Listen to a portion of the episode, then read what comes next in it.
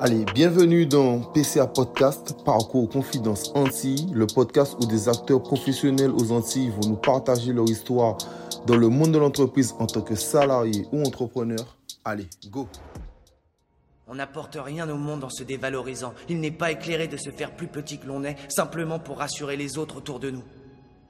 Nous sommes tous conçus pour briller. Bienvenue dans cet épisode de PCA Podcast. Aujourd'hui, on va accueillir Dimitri. Comment vas-tu, Dimitri?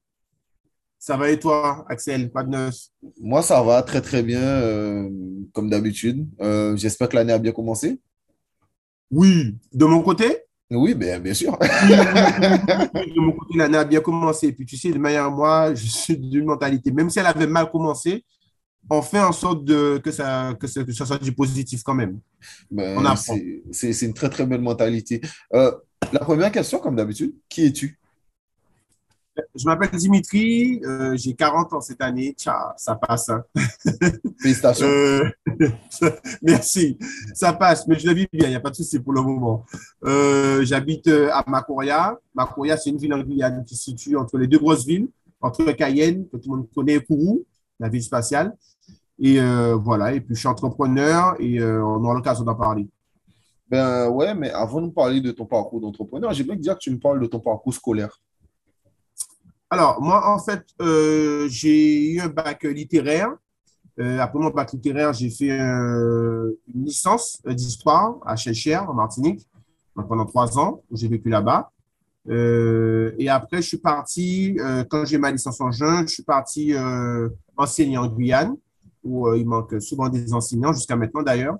Donc, du coup, j'ai envoyé un CV au rectorat pour demander, voilà, j'ai une licence d'histoire, est-ce que vous avez un poste d'enseignant à me proposer? Ils m'ont dit oui. Donc, du coup, ben, j'ai pris l'avion, je suis parti. Euh, ce qu'ils ne m'avaient pas dit, par contre, c'est que c'était au centre de la Guyane où euh, il faut prendre un deuxième avion pour y aller. Enfin, voilà, c'était quand même une sacrée aventure. Et puis, euh, j'ai fait, fait ça pendant trois ans donc à l'intérieur de la Guyane, sur Marie Passoula, au collège Grand Mandifou. Et après, du coup, je suis parti sur le littoral, comme on dit chez nous, à Matoury, pas loin de l'aéroport. Pendant deux ans, j'ai fait ça. donc, enseignant en histoire. Et après, du coup, en 2008, euh, je suis rentré. Euh, je peux nommer ma boîte ou pas? Ah, bien sûr, bien sûr. Mais on est, on est là pour de toi. Il n'y a pas de souci. a pas de souci. Et en 2008, euh, je, suis, je suis rentré chez Air Caraïbes qui a ouvert le, le Paris-Cayenne. Puisque du coup, il y a, à l'époque, il y avait Air France hein, qui faisait Cayenne-Paris. Donc, du coup, depuis 2008, je suis steward et chef de cabine dans ma compagnie. Ok, donc tu as arrêté l'enseignement. Et du coup, j'ai arrêté l'enseignement, exactement. Ok, et euh, tu n'avais pas peur de, de, quitter la fonction publique euh, euh, et d'aller faire steward? Ben, Moi, bon, moi, ça m'a jamais. Traversé je faisais pas, Ouais, je faisais pas prof pour le statut, en fait. Alors, je sais qu'il y en a qui en rêvent, hein, être fonctionnaire, les 40%, la garantie d'emploi, tout ça. Bon, moi, ça n'a jamais trop été dans mes critères professionnels. Moi, j'ai toujours fait les choses par kiff, en fait. Moi, j'ai adoré enseigner, j'ai fait ça pendant cinq ans je trouve que c'était vraiment une vocation. J'adore faire ça, j'adore transmettre. Donc, euh, j'ai toujours eu de bons rapports avec mes élèves. Euh, voilà, ils m'ont même, euh, même l'administration, ils m'ont souvent fait confiance. Tu enseigné à quel niveau? J'avais j'avais été au collège. Donc, mes proviseurs, ils m'ont vite confié des classes à brevet, tu vois. Donc, c'était vraiment un métier dans lequel je m'épanouissais bien. Après, du coup, tu sais, quand tu viens en Guyane tu peux être navigant sur du long courrier, c'est des opportunités qui se présentent euh, rarement. quoi. Ben, d'ailleurs, tu vois, ça fait euh, ça a fait bientôt 15 ans, euh, ça s'est pas revu. quoi. Donc, moi, quand j'ai vu l'offre d'emploi dans le journal, dans le France Guyane, je me suis dit, bon, allez, je vais envoyer un CV, je vais, je vais postuler. Quoi. Puis, ben, du coup, ça m'a plutôt bien réussi. Et voilà, depuis 15 ans, ben, voilà, c'est mon activité principale, au-delà de mon activité propre que j'ai à côté. Ouais, que on, va en parler, mais c'est intéressant que tu parles du fait qu'on t'a envoyé à Marie Passoula. Euh, parce que ce qu'il faut comprendre, c'est que les infrastructures, alors déjà que c'est même pas top, que ce soit en Martinique ou en Guadeloupe, mais en Guyane, en termes de route, en mm. termes d'accès, parfois, c'est un peu compliqué. Donc, il y a des endroits où euh, tu es obligé d'aller en pirogue. Et donc, mm-hmm. euh, voilà. Après, la Guyane, ce n'est pas une île, c'est un pays. C'est un pays. Exactement. C'est vraiment grand. Donc, euh, donc voilà, c'est beaucoup moins peuplé. C'est beaucoup moins peuplé. Euh, à l'époque où j'étais allé, il y avait à peine 200 à 250 000 habitants. Donc, euh, la moitié à peu près de. Enfin, un, peu, un peu plus que la moitié de la Guadeloupe. Mais mhm. en tout cas, c'est un très beau pays. Donc, donc voilà. Tout de suite, qu'est-ce qu'un Mobile Côté? Bon, ben, le côté, c'est la boîte que j'ai créée euh, en mars 2020, avant, le, Covid, avant que toute cette grande histoire ne commence là, interminable d'ailleurs. Euh, c'est une boîte, mon bel côté, c'est une boîte qui fait de l'aménagement euh, de la maison et de la décoration intérieure-extérieure. Ça veut dire que je, peux aménager des, des, salons, des chambres à coucher à l'intérieur de la maison, en fait pour des gens qui ont envie de, changer leur intérieur, de le rendre un peu plus moderne, plus tendance. Et je peux aussi aménager des jardins. Donc, j'ai deux activités, mais même trois maintenant. Donc, euh, l'intérieur pour la plus la partie décoration et aussi la partie paysagisme.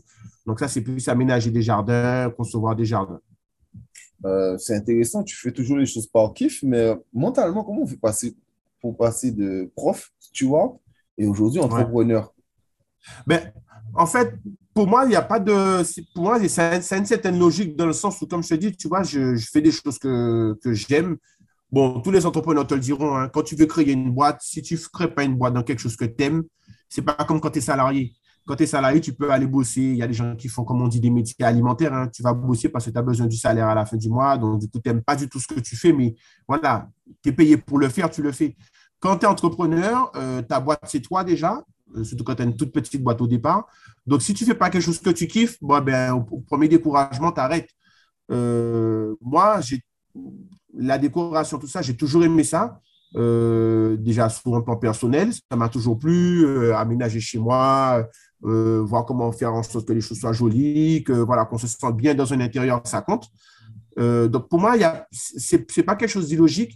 Après, ce qui était bien, quand j'ai changé d'enseignant à navigant, quand je suis passé steward, ce qui était bien, c'est le temps libre que ça laisse, en fait. Parce que du coup, tu passes d'un métier où tu dois. Bon, les profs sont, sont connus pour avoir des vacances, mais plus sérieusement, c'est un boulot où tu travailles du lundi au vendredi. Quand tu n'es pas en vacances, euh, le week-end, tu fais tes copies, tes cours. Bon, voilà, c'est un boulot prenant.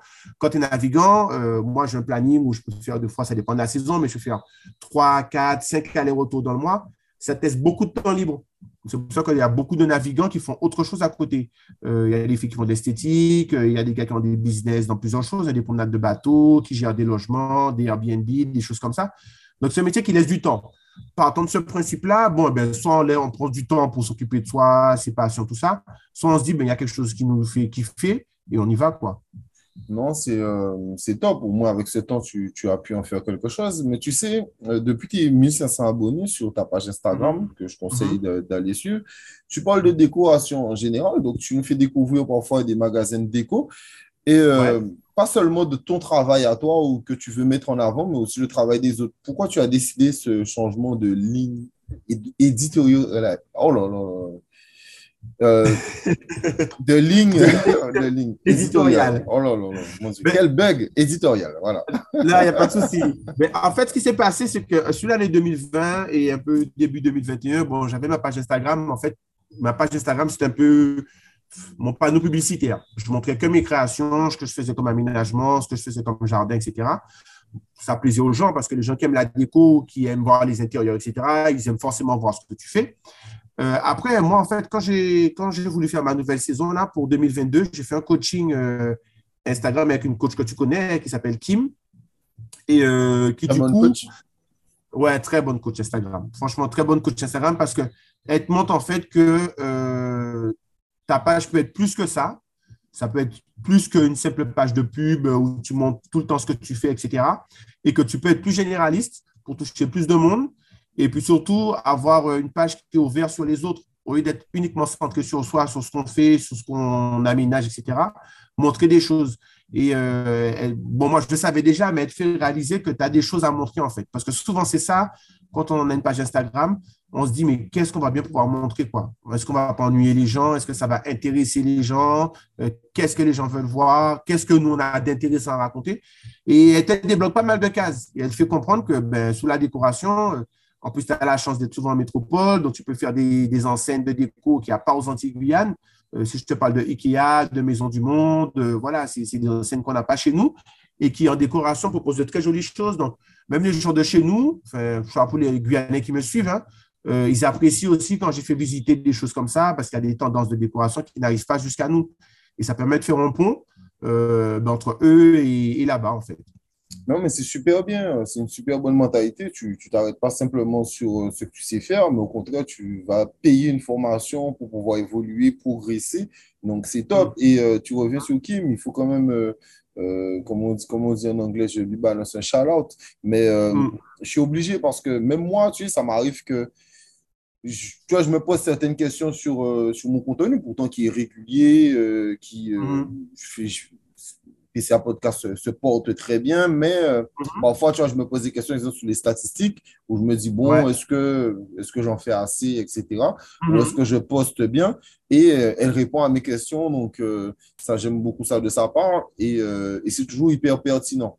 Donc, donc voilà, et tu sens que c'est quelqu'un qui aime ce qu'elle fait. Et j'avais même adoré sa mentalité en tant qu'entrepreneur où elle te disait que euh, moi, ça m'avait surpris, tu vois, quand elle fait des, des reels et qui, qui mhm. pète, et elle te dit, elle mhm. supprime les abonnés qui servent à rien, tu vois. Elle garde vraiment une communauté qui, qui, exactement permet d'avancer. Donc, euh, ça, j'ai adoré ça de sa part. Et euh, donc, voilà. En tout cas, elle est focus sur ce qu'elle veut faire. Et je, je lui souhaite euh, que du bon. c'est bien, tu, tu m'as tendu une perche. Tu, tu, as parlé du fait que tu peux faire découvrir des décorations aux autres. Mais moi, la mhm. question que je me posais, c'est que est-ce qu'avec ton métier de steward, le fait de voyager, est-ce que cela te mhm. permet d'avoir une vision plus grande sur les styles actuels?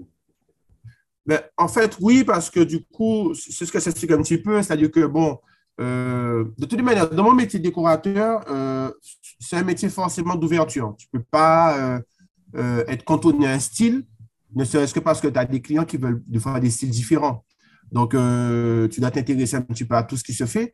Après, voilà, les gens qui aiment la déco, forcément, c'est des gens qui aiment des choses qui sont dans l'air du temps, qui sont tendances, qui sont modernes. donc, du coup, pour moi, c'est une opportunité. Je prends un exemple tout simple. Euh, tu vois, par exemple, il y a, dix jours, euh, j'étais au salon Maison et Objets.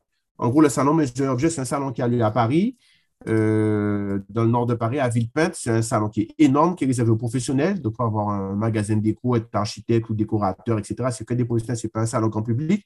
Mais c'est un salon où tu rencontres, en fait, tous ceux qui font la décoration. Donc, ça passe des meubles, des luminaires, des pièces, etc.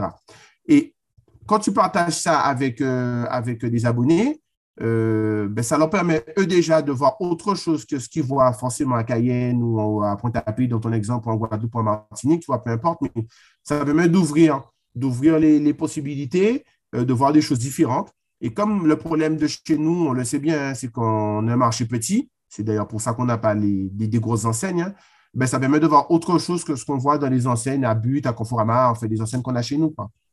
Ouais, non, mais euh, c'est top. Tu sais, je me posais aussi la question, euh, hum? combien de temps te prend un chantier généralement? C'est une moyenne. Ça ben, en fait, ça dépend. Ça dépend de la grosseur du chantier. Alors, par exemple, tu vois, si je prends l'exemple des chantiers récents que j'ai fait, euh, alors, par exemple, quand c'est le relooking, je prends un exemple simple. Là, par exemple, j'ai fait un relooking d'appartement. Donc, donc c'est une cliente qui a acheté un appartement pour louer. Donc, du coup, euh, bon, l'appartement est acheté dans son jus, hein, comme on dit. Donc, du coup, c'est un appartement, voilà, un petit peu vieillot, euh, avec des choses pas fonctionnelles, etc.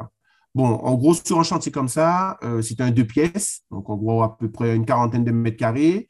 Il fallait refaire tout l'appartement. Donc, la, cliente avait un budget, mais qui était quand même contraint. Il fallait tenir compte du budget. Ça, c'est la base du métier. Hein de respecter le budget du client. Sinon, ça, comme je dis à mes clients, ça ne sert à rien sinon de faire un projet qui n'est pas accessible pour eux parce qu'eux peuvent le payer et moi, je ne peux pas le réaliser. Donc, on est tous les deux frustrés, donc ça ne sert à rien.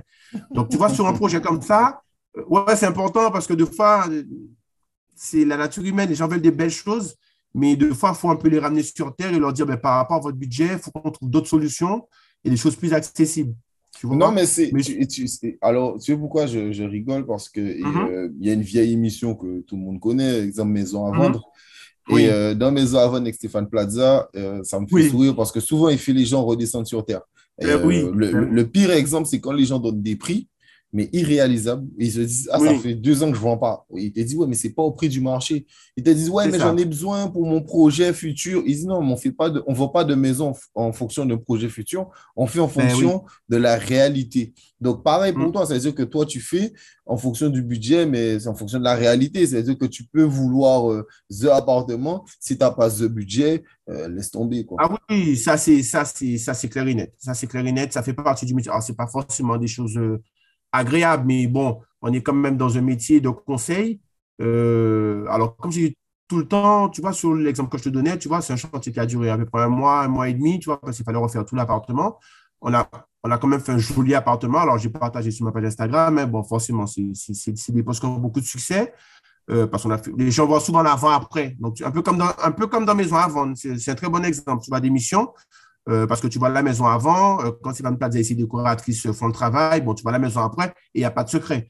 Quand tu mets une maison au goût du jour, ben, ça se vend, il y a des offres, euh, voilà. Alors, ça faisait des mois que je n'en arrivais pas à vendre. Mais c'est important. Moi, je, dis toujours ça à mes clients. si je vous fais un projet, parce que souvent ils te disent, ah, là, je n'ai pas de budget ou j'ai aucune idée de combien ça peut coûter. C'est compliqué de travailler comme ça parce que moi, je n'ai pas d'intérêt à vous proposer un, un projet que vous ne pouvez pas payer parce que vous n'avez pas le budget, ça se respecte. Euh, chacun a ses possibilités financières et c'est tout à fait respectable. Mais euh, même pour moi, parce que je veux concevoir un truc, au final, je ne vais pas le passer au réel. On a tous les deux perdu notre temps. Donc, c'est pour ça que du coup, ben oui, dans l'émission, des fois, c'est vrai que tu entends les montants, je dis, ah oui, mais j'ai acheté, j'ai acheté ce prix-là, j'ai quand même pas à vendre euh, le même prix, etc. Mais oui, mais c'est pas comme ça que ça marche, en fait. Parce que les gens qui veulent acheter, ils connaissent le prix de la maison d'à côté. Donc, si ta maison est deux fois plus chère que celle d'à côté, il faut passer la tienne. ça coule de source. Donc, ça, c'est. Voilà, mais, d'ailleurs, c'est un exercice qu'il fait souvent. C'est-à-dire qu'il va d'une maison pas loin, il amène les gens et les gens se disent Ah ouais, ça a été vendu combien? Et ils sortent choqués chaque fois. Ben non, mais bon. Ben oui. Euh, oui. On parle, tu, as, tu as commencé à en parler de. Comment dire ça De l'importance des, des réseaux sociaux. Tu mhm. communiques beaucoup. Euh, au-delà de ta formation, euh, pourquoi tu pensais que c'est pourquoi tu penses, tu pensais en tout cas que c'était important dès le départ? Ben, en fait, si tu veux, euh, bon, quand tu es entrepreneur, que tu as une boîte, le but de tout entrepreneur, c'est d'essayer de faire en sorte que sa boîte soit rentable, que sa boîte se développe, que les gens connaissent ton travail, que les gens fassent appel à toi parce qu'ils apprécient ton travail, etc. Euh, donc, bon, moi, dès le départ, euh, quand j'ai créé Mobile Côté, j'ai tout de suite créé la page Instagram. Peu comme je te disais, bon, ça partait dans tous les sens parce que, bon, ben voilà, ben, qui me dit, parce que, par exemple, si je reviens sur le coaching d'équipe, il m'a dit au départ, bon, ben, tu vois, tes posts sont pas réguliers. Alors, fois, tu postes euh, pendant une semaine, tu postes tous les jours et puis tu passes trois semaines sans poster. donc, elle t'apprend vraiment à mettre de l'ordre. Et quand tu es entrepreneur, ben, tu veux te faire connaître. Alors, après, c'est vrai que je vois un peu les limites parce que, en fait, moi, Bon, ben, côté sport, très bien, ce n'est pas le sujet. On se développe bien, on a beaucoup d'activités, euh, parce qu'en plus, maintenant, on fait aussi un peu des professionnels, etc. Donc, franchement, ça se développe bien. Mais en fait, on voit la limite parce que ben, tout le monde n'a pas Instagram. J'ai presque envie de dire qu'il y a des gens qui, utilisent le téléphone juste pour téléphoner. Hein. ça a l'air impressionnant comme ça parce que nous, on est une génération très connectée, mais il y a beaucoup de gens qui n'ont pas Instagram, qui ne sont pas sur les réseaux, qui n'aiment pas ça. Et du coup, ben, c'est des gens qu'on n'arrive pas à toucher. Donc, on commence à réfléchir, même en interne, à une communication hors réseaux sociaux. Mais c'est important. Et surtout sur un réseau social comme Instagram, qui est très figé sur l'image, sur le visuel, sur l'impact, que ce soit en photo, maintenant beaucoup en vidéo, et maintenant ils veulent beaucoup développer la vidéo. Euh, ben, quand tu es dans la décoration, tu es uniquement dans le visuel. En fait, les gens veulent voir ce que tu proposes voir l'avant-après. Moi, je sais que bon, ben, voilà, quand je monte l'avant-après, bon, ben, souvent, voilà, ma communauté, comme on dit, mes abonnés me disent souvent, franchement, ça n'a rien à voir, c'est du beau travail. Quoi. Donc, c'est important de communiquer. Ouais, non, mais en plus, il y a un truc important que je dis, c'est-à-dire que les réseaux sociaux, c'est bien, mais tout dépend toujours de, de ta cible si, si, tu veux avoir une cible cinquantenaire, Facebook, c'est déjà mieux mhm. pour toi, tu vois. Et, euh, et, Instagram, ça parle beaucoup moins.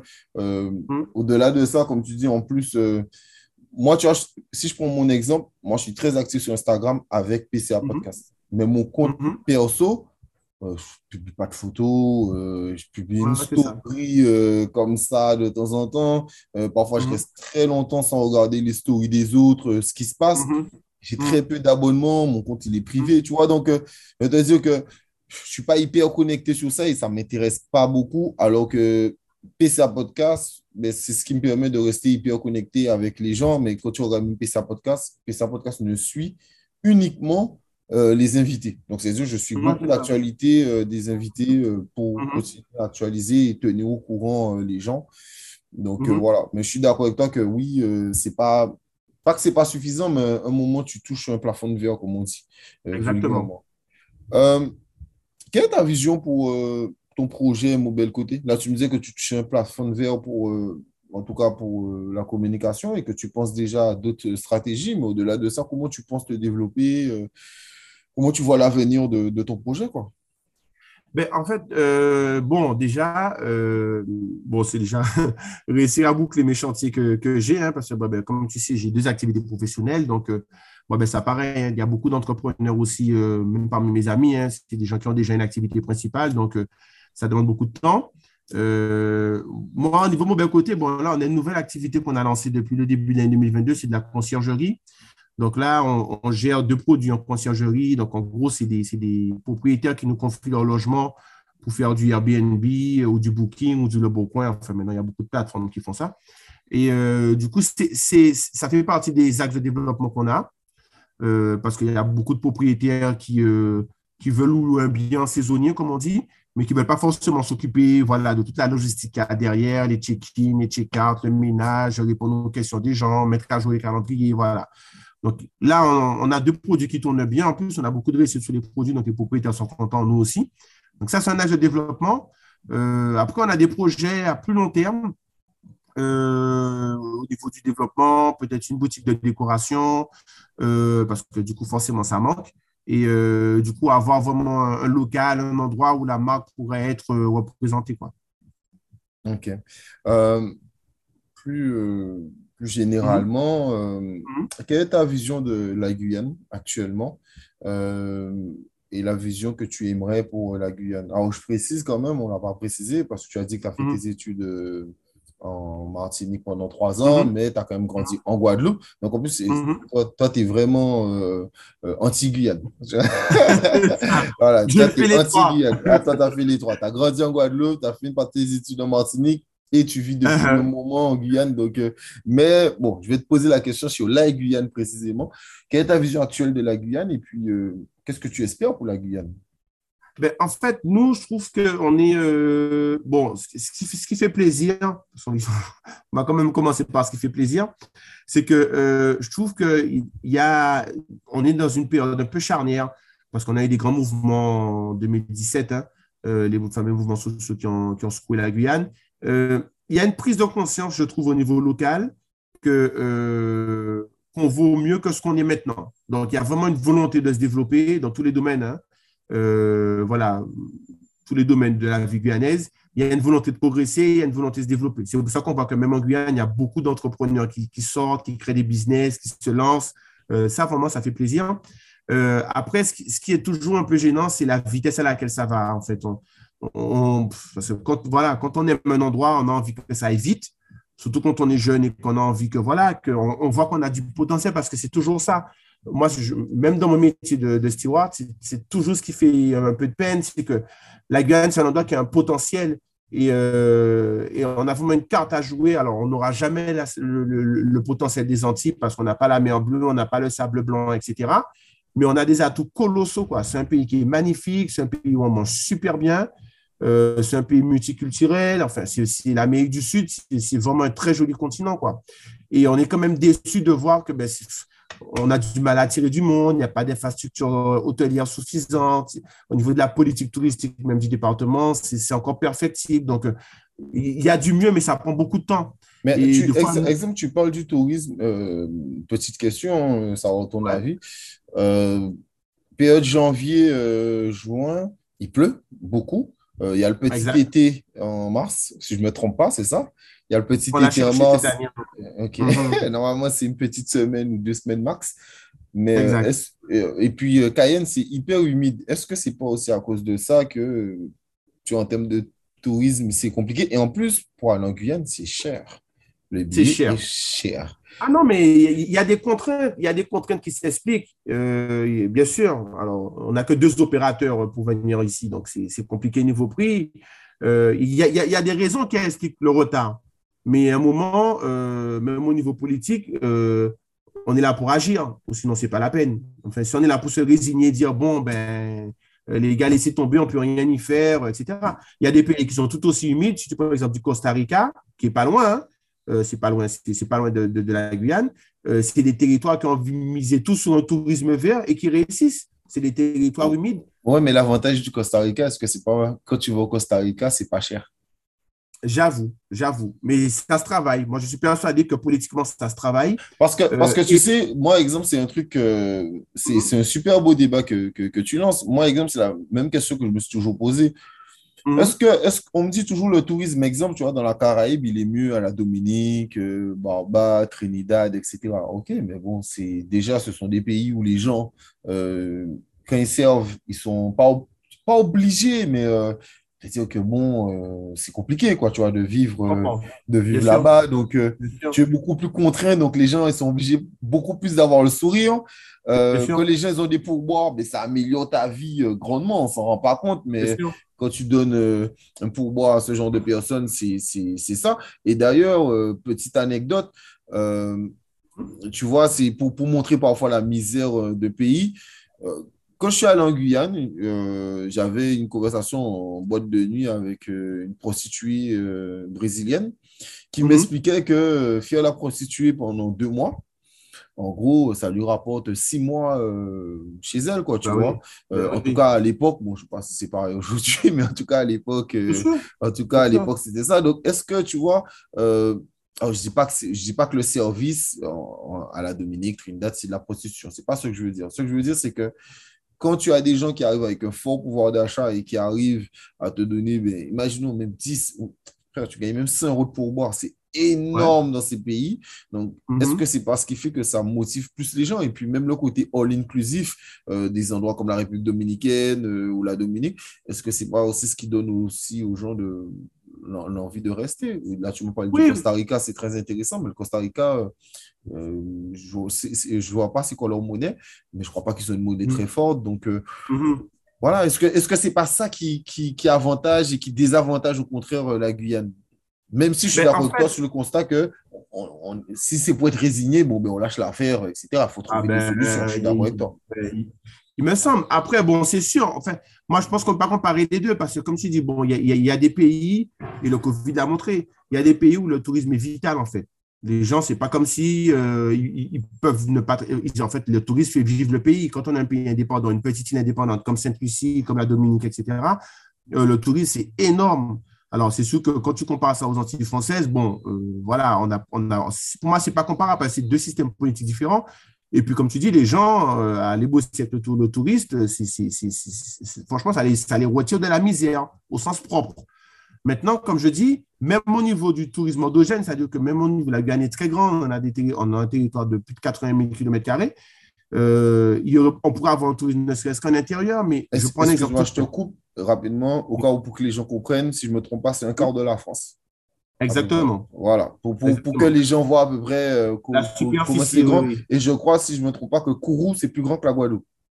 Exactement. donc c'est une commune. Une commune. Ah, bien sûr. la commune de Kourou. Bien sûr. On a d'ailleurs. Euh, non, mais tu sais, c'est pour que les gens voient l'échelle à peu près quand tu dis que c'est hyper grand. Vas-y, je te laisse continuer. Oui, oui, non, non, par rapport à la proportion, c'est immense. C'est des centaines de fois la Gun, c'est des centaines de fois les Antilles euh, au même endroit. Donc le territoire est très grand. Ce qui, du coup, a des contraintes, puisque forcément, quand tu demandes un territoire aussi grand, avec euh, des populations qui sont réparties sur un territoire aussi étendu, ça demande plus de contraintes. Mais je trouve quand même que tu vois, au niveau des sites touristiques, c'est pas forcément mis en valeur, c'est pas tout le temps propre.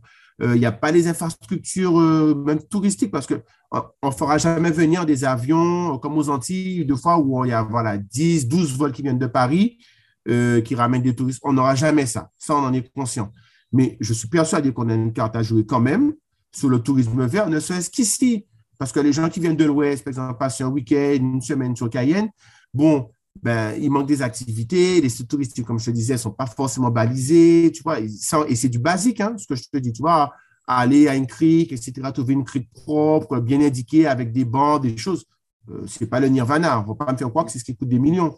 C'est super intéressant ce que tu dis. Et je vais prendre un exemple euh, pour montrer quelqu'un qui a réussi à faire ça. Poutine. Mmh. Euh, c'est marrant parce qu'en bon, ce moment, tu vois, il y a, la guerre Russie-Ukraine. Et, euh, mmh. et, les gens disaient, ouais, mais les Russes, ils ne pourront pas voyager. Alors, je précise, comme je disais aux gens, donc c'est 50 millions d'habitants. Seuls 23%, mmh. je dis bien 23% des Russes ont, sont allés chercher leur passeport. C'est-à-dire seuls 23% des Russes peuvent voyager. Les Russes, ça ne les intéresse pas de voyager. Les Russes, eux, ils veulent rester chez eux.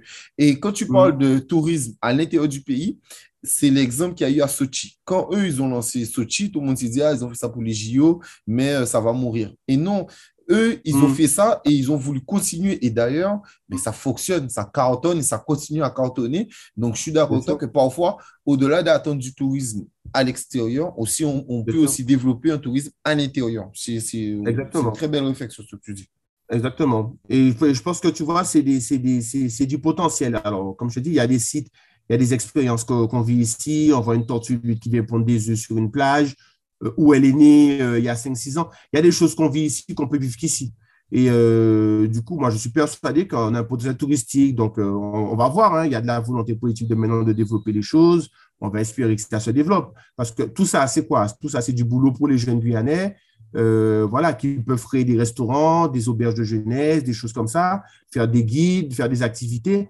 Donc, c'est du, tu, tu, donnes, tu donnes du boulot aux jeunes d'ici. Donc, euh, c'est tout bon pour nous. Oui, totalement. Et, euh, et, et, ta vision pour l'avenir? Ben, Moi, je suis, je suis quand même optimiste parce que, bon, je, je, je, je suis comme tout, beaucoup de Guyanais, on, on, on, est déçu par la lenteur que prennent les choses, mais je pense quand même qu'on est quand même dans un sursaut. Bon, la classe politique s'en est rendu compte. Hein, là, on a eu un congrès des élus la semaine dernière. Bon, voilà, on est dans des débats d'autonomie. Hein, tu sais, c'est des courants qui traversent souvent comme ça la société guyanaise. Voilà, est-ce qu'il faut plus d'autonomie, etc. D'ailleurs, j'ai vu RCI a fait un, article aujourd'hui. Malheureusement, je ne l'ai pas lu, donc c'est intéressant que tu en parles. Oui, oui, oui, puisque du coup, ben là, tous les élus qui sont réunis au Congrès sont tombés d'accord pour demander au gouvernement plus d'autonomie, pour avoir plus de choses et que la collectivité de Guyane ait plus de, de prérogatives très bien, pas de souci avec ça, c'est, ça va dans le bon sens, ça va dans le sens de ce qu'on demande. Hein. Maintenant, comme je dis, c'est le temps que ça prend. Moi, je trouve que euh, j'espère que, voilà, que, que, ça ne va pas prendre trop de temps euh, et que du coup, voilà, on, va pouvoir créer du boulot parce qu'on est la région de France où il y a le, le taux de fécondité le plus important et pas d'aujourd'hui. Là, euh, les, toutes les statistiques montrent que, d'ici 5-10 ans, on aura déplacé la population de la Guadeloupe et de la Martinique, mais de loin. Donc, il faut créer du boulot pour cette jeunesse-là parce que euh, forcément, tout le monde ne pourra pas être enseignant, tout le monde ne pourra pas être fonctionnaire. Euh, à une époque où, voilà, tous les, tu as bien vu, dans, dans, comme un présidentiel, tout le monde dit, voilà, on veut supprimer des postes de fonctionnaires, etc. Donc, quand tu sais qu'un territoire va avoir 500 000 habitants dans 10 ans, tout le monde ne pourra pas travailler ni à la région, ni au ministère de l'Éducation nationale. Donc, il faut développer un secteur privé, faut développer des activités pour donner du boulot aux gens. Donc, bon, euh, moi, c'est ce que, comme je te dis, il y a beaucoup de jeunes qui, du coup, se prennent en main, qui lancent des business dans beaucoup de domaines, hein, dans l'esthétique, des restaurants, euh, des activités dans, le tourisme, le tourisme vert. Euh, donc, franchement, j'espère qu'on voilà, va réussir à créer quelque chose d'intéressant, quitte à faire un modèle un peu guyanais, parce qu'on on a des atouts qui sont quand même uniques, mais voilà, que ça, va, que ça ira dans le bon sens. C'est tout ce qu'on se souhaite. Non, mais c'est euh, ce que j'espère. Euh, c'est intéressant que tu parles de taux de fécondité. Le taux de la Guadeloupe de fécondité est très haut aussi.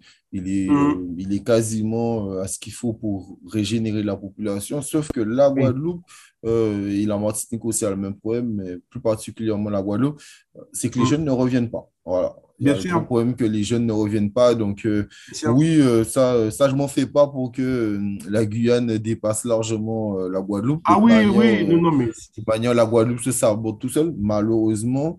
Donc, hmm. voilà. En tout cas, ben, je te remercie pour ce podcast. De, de rien, c'est Qu'est-ce que je peux te souhaiter? Ben, écoute, ben, comme je t'ai dit, la réussite dans les projets, parce que bon, voilà, c'est pas, c'est pas ce qui manque. Et, pas de crise de la quarantaine? Ouais, non, pas de crise de la quarantaine. Non, c'est pas trop dans, pas trop dans mon mindset. Ça va pour le moment. Ça va, je dis bien. Donc, quelqu'un on verra, mais hey, c'est just a number. Donc, il n'y a pas de problème. en tout cas, je te remercie et puis euh, merci à vous de nous avoir écoutés. Avec plaisir.